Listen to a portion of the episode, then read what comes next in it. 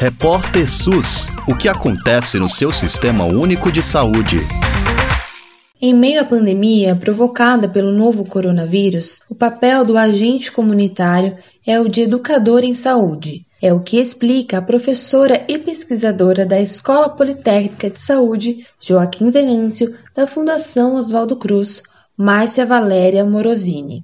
As práticas educativas que ele realiza diariamente nos diferentes territórios, no contato cotidiano com os moradores, especialmente no contexto das visitas domiciliares, são um meio importante de divulgação de informações seguras, tanto para a prevenção das doenças quanto para a promoção da saúde. A pesquisadora destaca que o trabalho do agente é muito importante por estabelecer uma ponte de informação Afinal, sua presença em campo lhe possibilita observar as condições de vulnerabilidade e situações clínicas que requerem a intervenção dos serviços públicos. É ele que tem condições especiais, propícias, para levar essas informações para os serviços, de forma que os serviços organizem a sua atuação sobre essas situações e sobre essas condições. A pesquisadora ainda lembra que o trabalho do agente comunitário de saúde se faz presente em um país muito grande e desigual.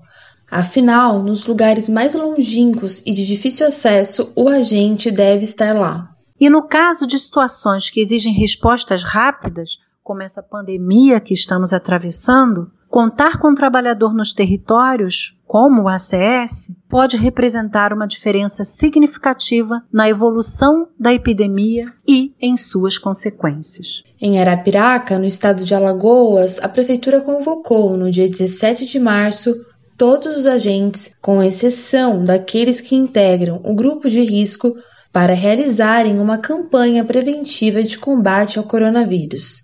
Em outras cidades, como Campo Grande e Santos, o trabalho dos agentes será mais focado nos próprios postos de saúde, onde poderão, por exemplo, encaminhar os pacientes para uma sala de isolamento respiratório. De acordo com o Ministério da Saúde, os cerca de 42 mil postos de saúde espalhados pelo país têm capacidade para atender 90% dos casos de pessoas infectadas pelo novo coronavírus. Isso porque 80% dos casos devem apresentar sintomas leves, como febre baixa, tosse, dor de garganta e coriza. Por isso, a pasta está reforçando a capacidade assistencial da atenção primária, durante a pandemia, o que inclui o trabalho dos agentes comunitários de saúde nos postos de saúde. De São Paulo, da Rádio Brasil de Fato, Carolina Oliveira.